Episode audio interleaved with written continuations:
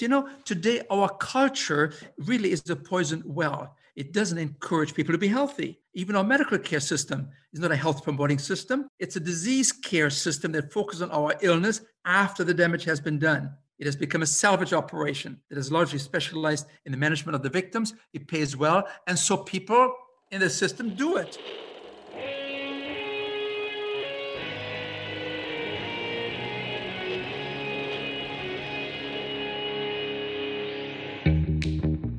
Welcome to Back to the Future podcast. My name is Victor Sadia, and I talk with brilliant minds and hearts of people who want to uproot and transform the current health and wellness paradigm. Good morning, good afternoon, good evening. Today we have Dr. Hans Diehl. Dr. Hans Diehl is the founder of the Lifestyle Medicine Institute and CHIP, the Complete Health Improvement Program. His books have been translated into 36 languages with more than 2 million copies in circulation. He earned his doctorate in health science and a master's in public health nutrition from Loma Linda University. He has been chosen as one of America's 20 superheroes of the health movement. Dr. Diehl, thank you so much for being here. It's my pleasure being with you. Can you tell me about your early infancy? You were born in the 40s after the, the Second World War ended. How was Germany in those years and what was family life uh, in the 40s and 50s? It was a very, very difficult time to grow up at that time. I mean, after the war, we had nothing in Germany. I mean, I was the oldest of six children, and we were actually almost dependent on care parcels that would come from America.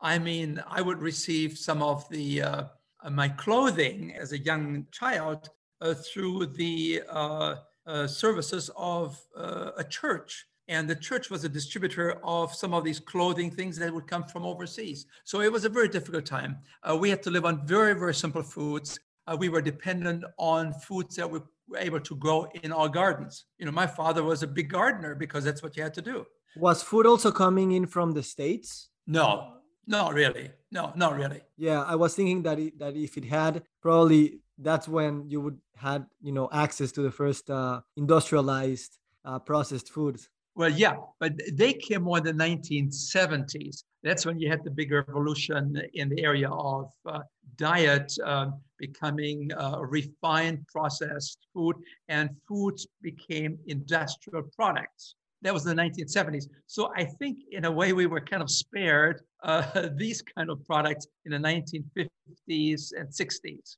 when I grew up. Why did you decide, and how did you decide to become a doctor?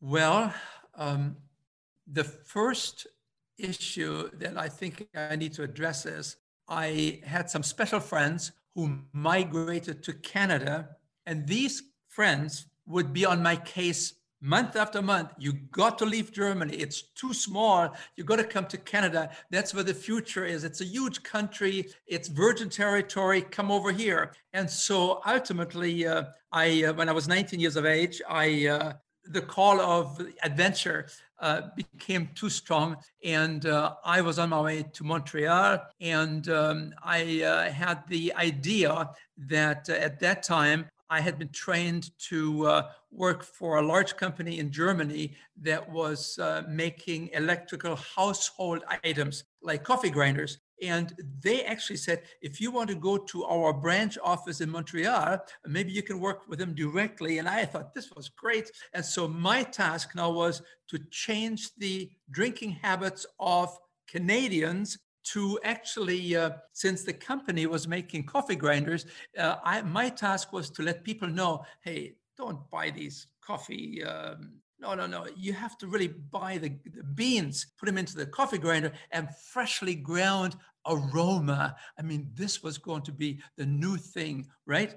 And so at the same time, I began to realize that there was something called you could actually advance beyond your status that you were born into. I mean, I was born into a humble family and here was the chance for advancing uh, uh, myself. And uh, they said the answer is to be found in education, education, education. So I thought, well, if I, uh, you know, you can become anything you want to become if you're willing to pay the price and get educated. So uh, I felt that I wanted to aim high and uh, Uh, I wanted to be service oriented. And after a while, I began to realize that uh, I didn't want to have my legacy to be, well, he changed the drinking habits of, of Canadians. No, I wanted to be doing something that was service oriented. And so I was aiming high. I would become a nurse, I thought, or a teacher. Why not a physician? And so it was out of this uh, opportunity that became um, available to me that I could become anything I wanted to become, that I emerged uh, moving in the direction of serving other people in medicine. I think it's ironic that you ended up um, working in changing the habits of a lot of people. Um, yeah, but, but it wasn't the coffee, right? yeah, yeah, it was the drinking habits, the sleeping habits, the eating right. habits. So you you started studying medicine, and then how did you get to lifestyle medicine? Well, actually, um, I was waiting to get into medical school when I uh, took some courses in uh, public health. And the dean of the School of Public Health uh, one time came to me and said, uh, You know, Hans, uh, uh, have you ever thought of making yourself available in a larger context? As a physician, you're always basically in a one to one relationship, more or less, right? Have you ever thought of maybe using your background that I had in marketing from Germany uh, and to maybe address people of 50 people, or 100 people, or 1,000 people. And he said, uh, I'm going to Los Angeles tomorrow night to give a lecture there. I have 12 lectures there, public health lectures. I have a thousand people there. Why don't you come with me and see what I do? I went with him and I was absolutely amazed to see the interest of people thousand people there coming night after night after night to listening to this uh, physician who had become uh, an expert now in public health, education, inspiration, and motivation, right? And so then he said to me on the way home from this trip, he said, Hans, have you ever thought about possibly joining our newest program in the School of Public Health? It's a doctorate in health science which is focusing on nutrition, on exercise, on psychology, on education, because the uh, chronic diseases that are emerging in our society right now, they cannot be handled with medications and surgical interventions uh, that will involve uh, education and motivation and uh, public orientation towards uh, uh, making lifestyle changes. And so he said it's a three year program you get your master's in uh, public health nutrition and epidemiology and then you have your three-year doctorate program in health sciences would that be of interest to you. And i said well i'm a married man. I uh, better go home first and talk to lily about this my wife. And then my wife said well you know i mean you have a very erudite man. Uh, the dean had three doctorates behind his name you know and he apparently uh, sees something uh, in you and uh, in the future of how medicine will change. And then she said, um, we should really take a look at that very seriously. However, when you have that doctoral degree, what are you going to do with it? Where are you going to find a job? And I said, well, yeah, it's a, it's a good point. But I was optimistic enough to say, I'm going to take the risk. I also had sort of a, a spiritual orientation that uh, assumed that uh, uh, there is a special purpose in life and there's a plan. And uh, I and my wife, we kind of were open to those kind of concepts. And so that made it a bit easier to take the big lounge, to do the big jump, right, towards a doctorate in health science. I did, did fairly well. And um, I was hired by the university and then I got this call from Nathan Pritikin. Nathan Pritikin was an engineer who had been very, very sick with heart disease and found an answer uh, not in traditional medical care, but he found it by reading epidemiological uh, epidemiology papers and medical papers. And uh, he came to the conclusion that uh, at that time in the 1970s, probably 80% of the world's population didn't have these chronic diseases that we have in America. And he said, why do we have it here and why not in 80% of the world's population? I mean, he was an engineer, right? He thought about uh, cause and effect.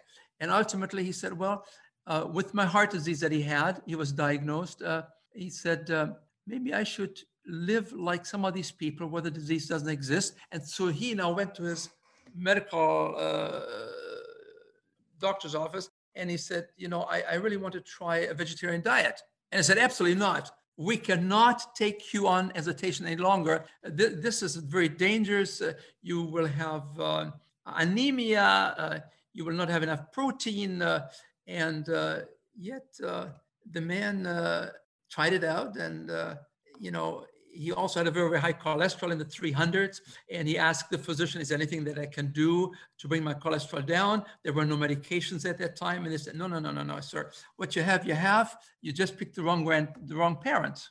And so this man uh, then began to get some doubts into the uh, uh, suggestions that were made, uh, uh, well intended, of course. Uh, but he said, let me try this out. And so he went on a vegetarian diet. And he was so frightened that he had some physician uh, at the laboratory draw his blood every week because he thought he might be going to some anemia any moment, right? And he had all these fears. And what happened is the cholesterol dropped big time 200, 160, 120, 90 total cholesterol. And he said, This is unbelievable. And then he went back to the physician. He said, uh, What about exercise? Would exercise help me? He said, No, no, no, no, no, no. You have heart disease. No exercise. In those days, no exercise, bed rest. Hey, get yourself a, a nice, comfortable uh, rocking chair and uh, lots of motion, but no, uh, no, no progress. Well, you know, he so he began to walk every day with his wife. And after a while, he said to his wife, "Look, uh, you don't have to baby me. I'm feeling very good. I have I have no problems. Uh, I have no angina pain anymore. Uh, I'm feeling good." and so I got this call from this man, and he said, "Hans, I'm looking for someone that can help me in the research area here. Would you be interested in coming and taking a look what we're doing here in Santa Barbara? I've rented a hotel and uh, people come from all over the world. They have been to the best physicians and they said, well, our heart disease is not being improved. We have more medications and uh, can you help us? And so he opened his uh, clinic there. And uh, so I visited there and I tell you, uh, Victor, I was absolutely stunned here I was a freshly, newly minted doctor of public health, right? And here's this man, and he puts these people on a very simple diet. It's a 10% fat diet. I mean, I was taught in the university here, we should be on a low fat diet, which is about 35% instead of 40% in those days. Get down to low, low fat diet, 40%, 35%. That would be the way to go. This man takes people onto a 10% fat diet, and he has all the scientific data piled up. It's a very scientific thing. And I, I talked to these people. I spent two, three days there. They're diabetics. Uh, they've been there for seven, eight days. The insulin has to be reduced. Uh, the metformin has to be reduced. The blood sugars come down. Uh, the blood pressures come down in hypertensives. They have to take them gradually off medications. Uh, people with angina taking 100 nitroglycerins a day, some of them, uh, they go down to 50 and 30 and 10 nitroglycerins a day for their angina. And I mean, I saw it. This was just like going to uh, a miracle place. I mean, if I would have not been there personally to talk to these people, I would have not believed it.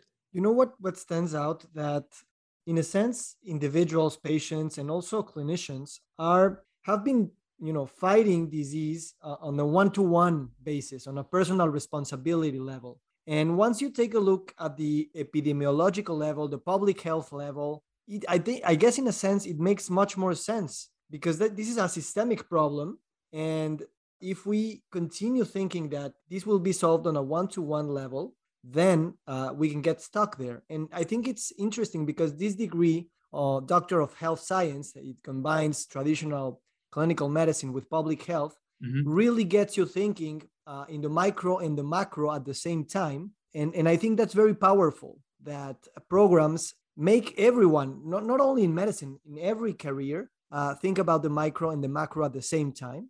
Because at the end of the day, those things are, are, are the same. And mm-hmm. my question is uh, you also mentioned spirituality and religious inclination when you decided to go down there. In terms of, you know, what, what happens in Loma Linda with Adventist uh, communities, uh, lifestyle medicine as a movement has been very direct in trying to separate religion from lifestyle medicine. They, they don't really want to.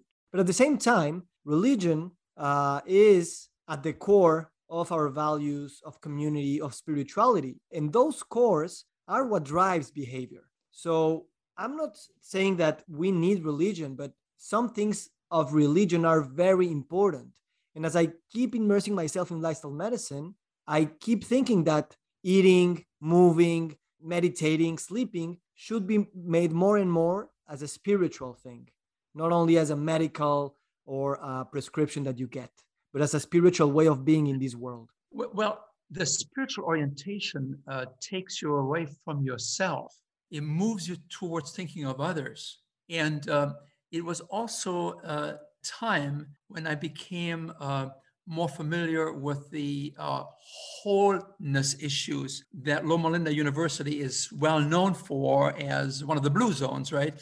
And uh, it was at that time that I was reading a story, and I want to read this to you. Uh, uh, it was really uh, a very powerful, um, mind opening view of where I found myself. Here's a story the village well was poisoned and people fell sick. The doctors and the nurses and the villagers all ran about buying new beds and getting medicines and providing lifelong care for those permanently crippled or diseased people. And they became very adept at treating the ill. They refined the medicines, they discovered new and stronger antidotes, they trained people to care for the sick, they built beautiful buildings to accommodate the chronically ill.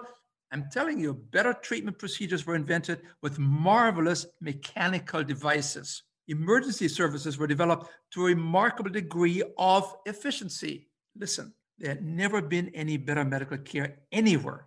But, and here was the big but for me, the patients kept coming and coming and coming, and the statistics kept rising and rising and rising because no one treated the source of the problem, the poisoned well. And then this uh, philosopher he he uh, commented on this and is you know today our culture really is a poison well. It doesn't encourage people to be healthy. Even our medical care system is not a health promoting system. It's a disease care system that focuses on our illness after the damage has been done. It has become a salvage operation that is largely specialized in the management of the victims. It pays well and so people in the system do it. And then he said really when you think about it we are practicing patch up medicine we're spending billions of dollars for surgery, for coronary care units, for kidney dialysis machines, for radiation therapy and clinical treatment of cancer. And our, our efforts and our money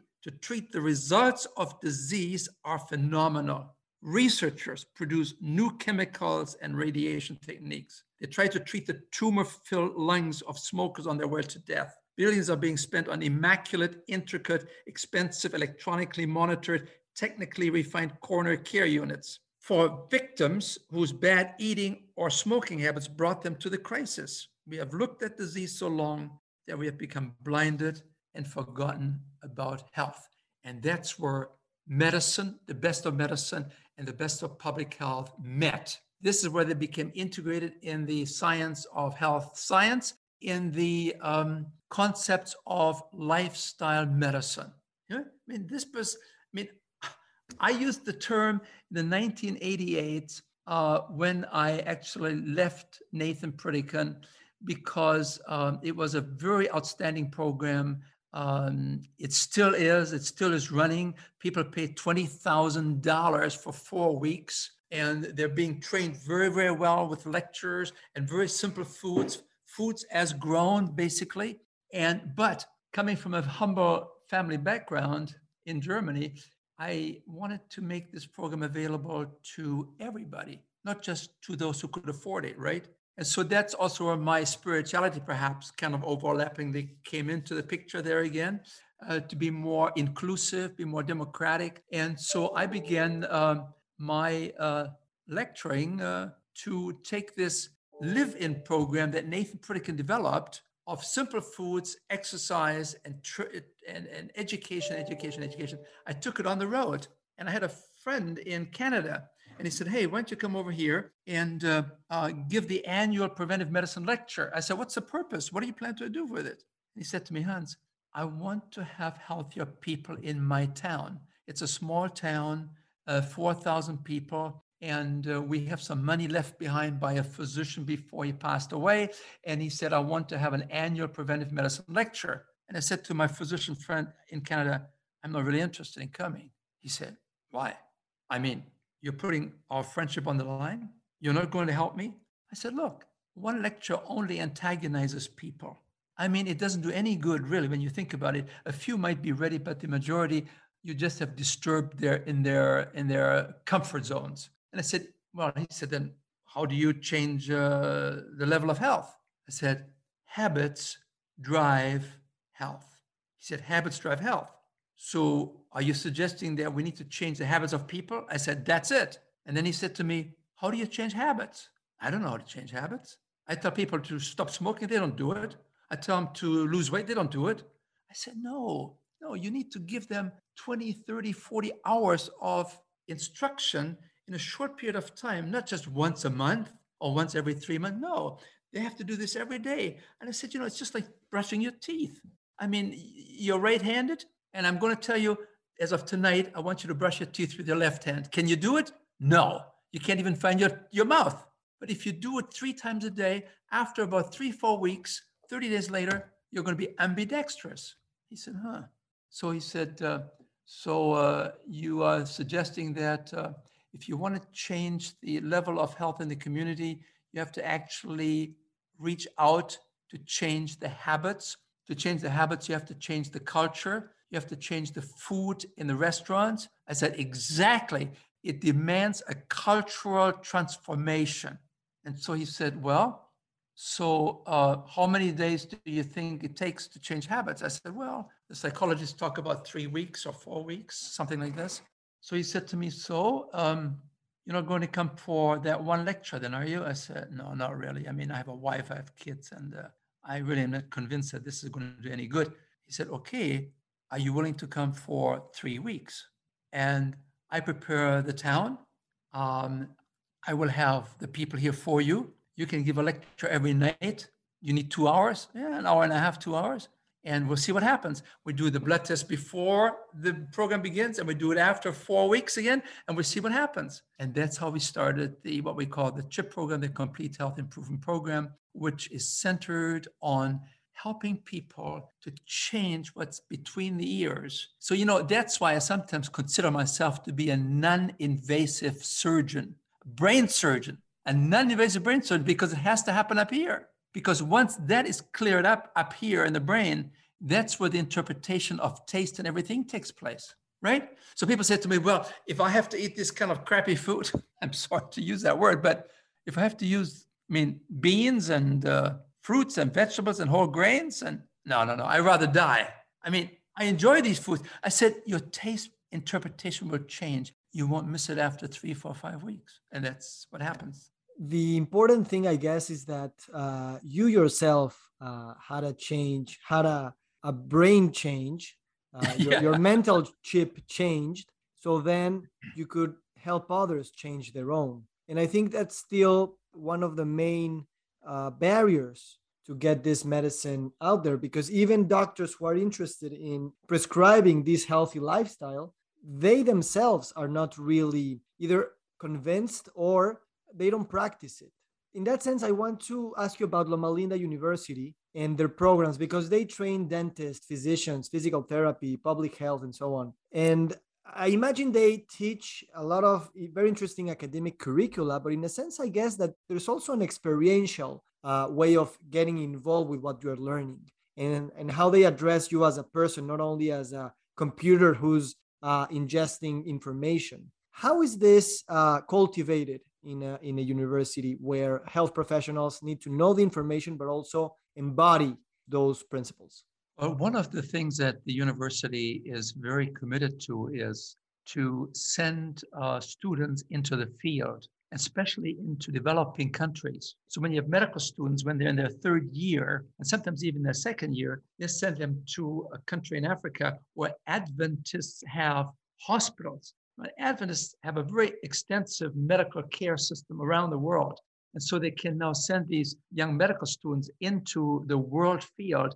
And it's a shocking experience. And it changes the whole value structure of these students. They all of a sudden begin to realize that maybe there's more to life than just, um, you know, driving a Mercedes and having a nice home uh, or a couple of homes uh, at the beach. Uh, maybe there's more to it than that. And so they become, I think there's a, transformation taking place.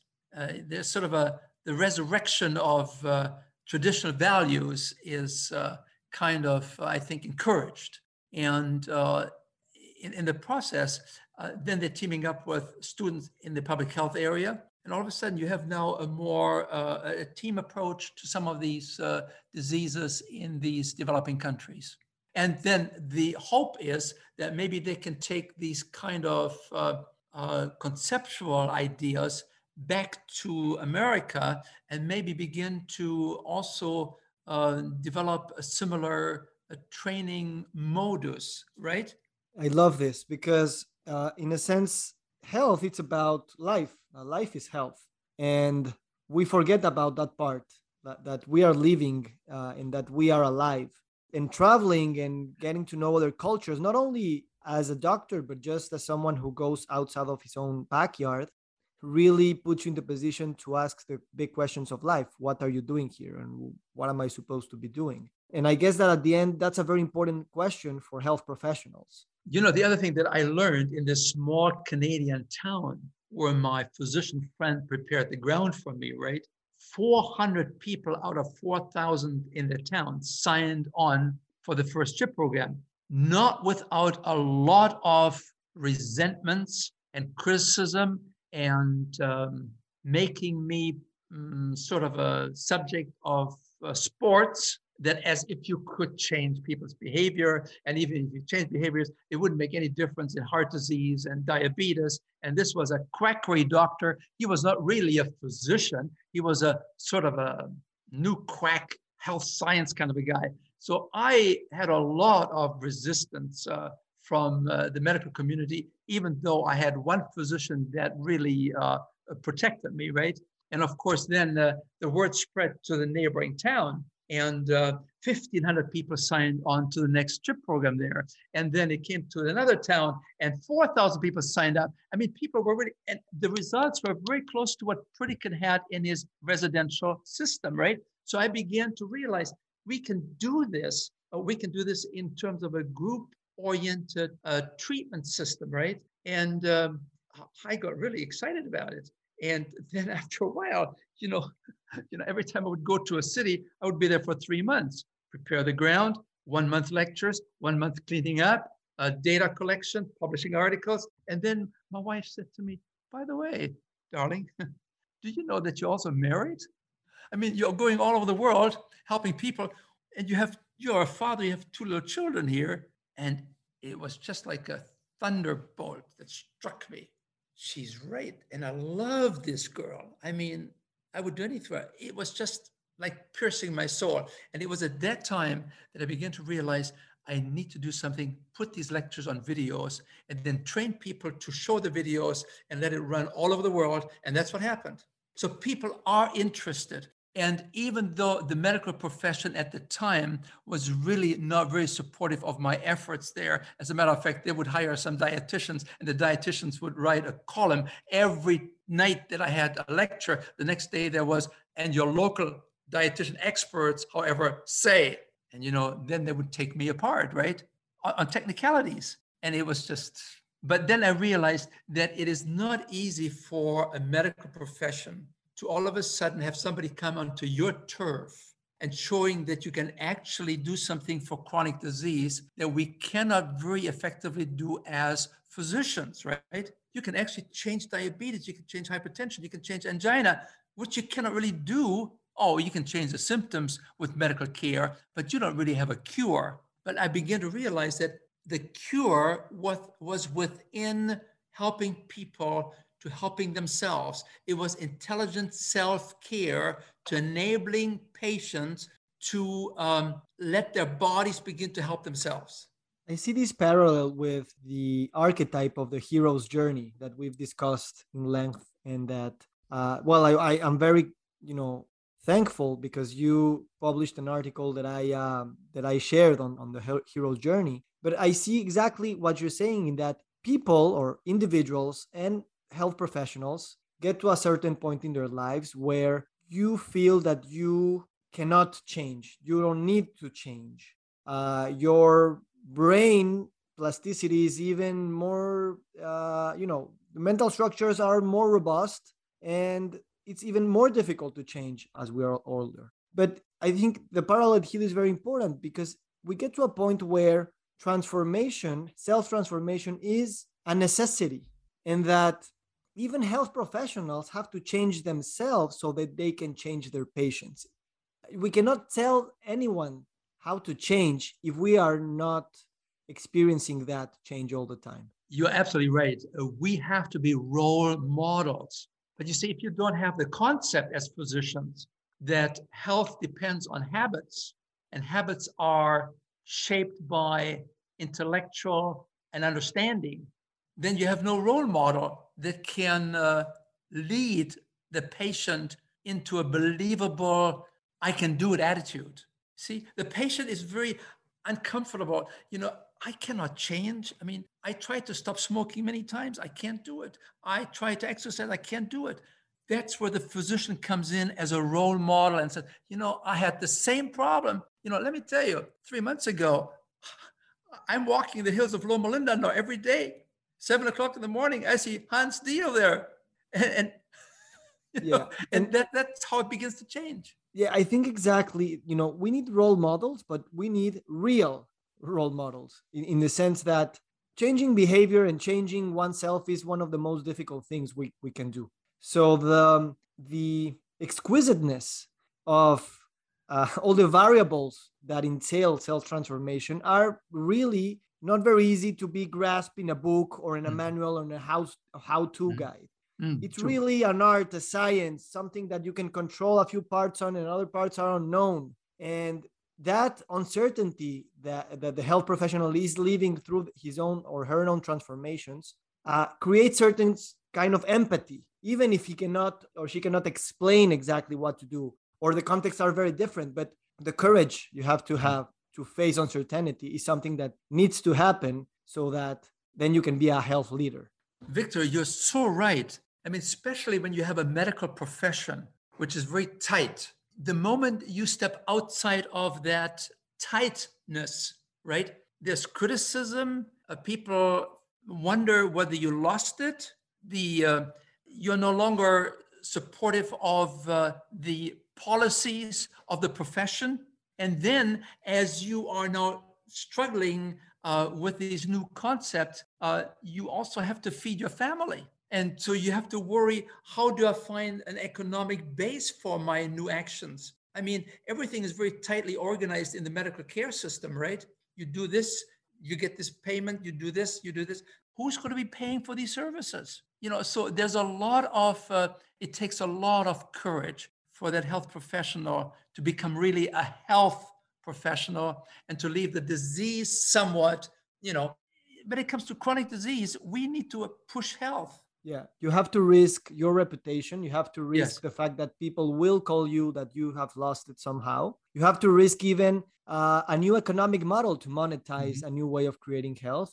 And those are really identity uh, crashing uh, things. Yes. So that in the sense the health professional is having that in his life or her life and the patient is having an identity crash through uh, diabetes or heart disease but at the same time they are lived the same way because we don't even imagine how the other side might look like and all the system is telling us there's not much you can do and you are pretty much alone. In a sense that's what i wanted to talk about your early life and how you had those stories in your mind in a sense that could tell you who you could become so that when the moment came for you to be a physician in different terms uh, those stories enabled you to go through those paths. And I think it's amazing that you, uh, since the beginning, followed an engineer, not, not even a doctor, to learn probably the, the most important things uh, that you practiced and you teach for decades after. No, that, that was a major a moment of uh, understanding. Here is a, an engineer that's looking at cause and effect you know, he knows there is something wrong here, and then I must develop a formula to fix this. Medicine doesn't look at disease in the same fashion. Medicine is basically oriented towards uh, alleviating discomfort, making people more comfortable. There's some medications we can take care of you, even though it doesn't produce the cure that we wish we could always find, especially when it comes to these chronic diseases. I mean, you have a chronic disease, you die with it. There's no cure for it in medicine, right? You have heart disease, you can have bypass surgery, you're dying with heart disease. Uh, you have uh, high blood pressure, uh, you take the medications, two, three, four, five different medications, and you die with, heart, with, with high blood pressure. So this was a very um, major uh, game-changing moment for me to realize that a, that a, how do you look at the disease? This engineer, because he had heart disease himself, found the answer and he looked for the cause and then the effect. And in medicine today, we're not really, I mean, we don't really talk about causes anymore. We, we have not realized that there's a direct relation between diet and disease, right? We have no instructional units in medicine in training. So when, when I come as a health scientist and I talk to some of my medical colleagues, they kind of look at me kind of askance because where'd you get this from? I mean, are, are there some scientific articles about this? I mean, you have documented what you have done. I said, yeah, over 50 scientific articles have been published about our CHIP program. Really? Are these, uh, you know, uh, double blind? I said, yeah, I say we have. And then, then even then, they're really shocked. And, and then they kind of push it away because it's too, too uncomfortable to deal with this new reality, right? That there could be an answer, there could be a cure for heart disease, there could be a cure for diabetes, and sometimes within weeks. It's exciting. It is exciting. And I guess that the fact that doc, um, Nathan Pritikin was an engineer, but also a patient, gave him a lot of insights. Like we train doctors to treat cancer and heart disease and diabetes, but they have never had diabetes, cancer, and, and heart disease. And I'm not, I'm not suggesting that we should get them those diseases so that they learn. But at the end of the day, there, there's a lot of things that we learn when we get or we we have a disease that cannot be uh, thought in an academic way. In in this podcast, we interview a lot of doctors and health professionals who tell you about their you know life-changing diseases like cancer and others. And it's incredible how their own practice changes 180 degrees because of that. It's difficult to teach empathy academically isn't it? Exactly. but you have gone through a disease all of a sudden you understand. You identify with the patient in front of you.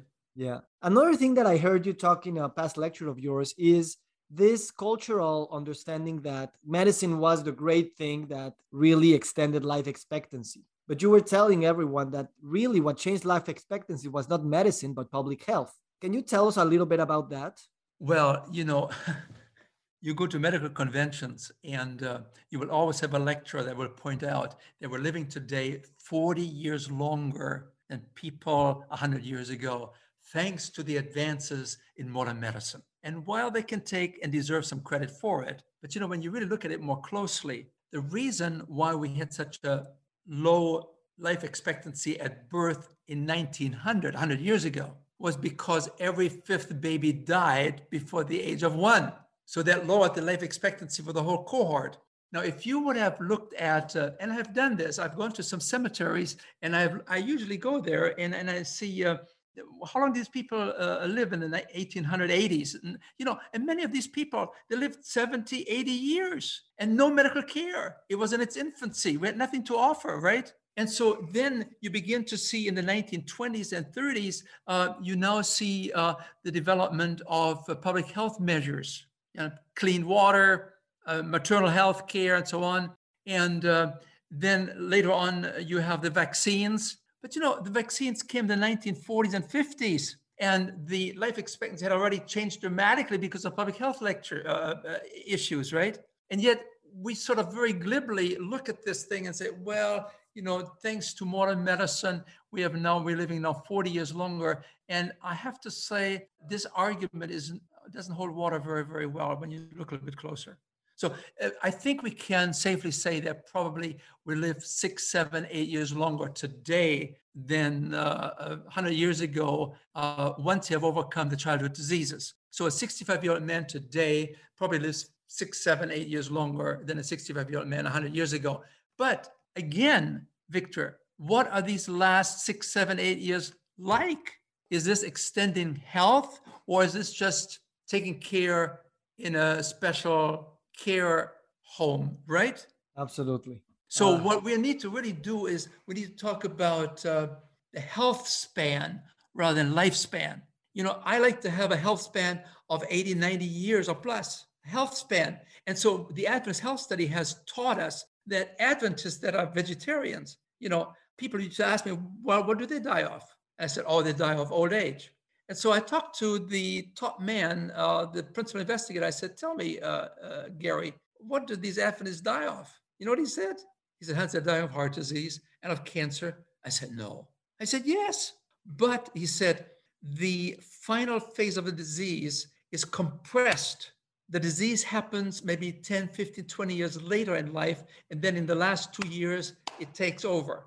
But if you are the typical American, you develop this disease when you're 45, 48, 50, 55, 60 years of age, and you gradually fade off the scene with diminishing uh, health and enlarging chronic disease symptomatology, right? So, you know, I think it's very important for us to uh, distinguish between uh, lifespan and health span. And health span is determined by what we are willing to do for ourselves, right? If we start talking about health span and not lifespan or causes of death, uh, we will get more into the details of, of how that happened because the, the cause of death is not the, the main thing that we want to know. Well, actually, I think uh, the cause of death is usually diet. You know, we, we put on this on the death certificate heart disease. Well, the real cause actually is the lifestyle, right? That has uh, created the underpinnings for a decline in health. And you know, the Adventist Health Study, which is a study with uh, over 100,000 people here in North America that have been very carefully monitored over a period of seven years, what we have learned, among many other things, is that there's a compressed morbidity. It happens during the last two, three years of life. Uh, even among uh, plant based, whole food practicing Adventists that are following some spiritual value structure and so on, they have regular church attendance and so on. Still, those diseases, they sort of come towards the end, we're not totally protected from them, but they happen like a compressed morbidity kind of syndrome. Dr. Diehl, I want to thank you for this conversation. Uh, it's been an honor, uh, you know, meeting you for the past, I don't know, a uh, few months. Uh, your generosity and your openness and your friendship has really impacted my life. And I want to really thank you from the bottom of my heart for these conversations and the conversation that we will have in the future, potentially welcoming you also to Mexico and, you know, spend a few days together. Thank you. You have really impacted my life with this whole concept of the hero's journey, the uh, transformations that a patient has to go through that I was not totally aware of, uh, or I didn't identify them in phases as you have done there so very, very well. Or the uh, hero's journey for the health professional, the, the, the hurdles that happen t- to be taken, right?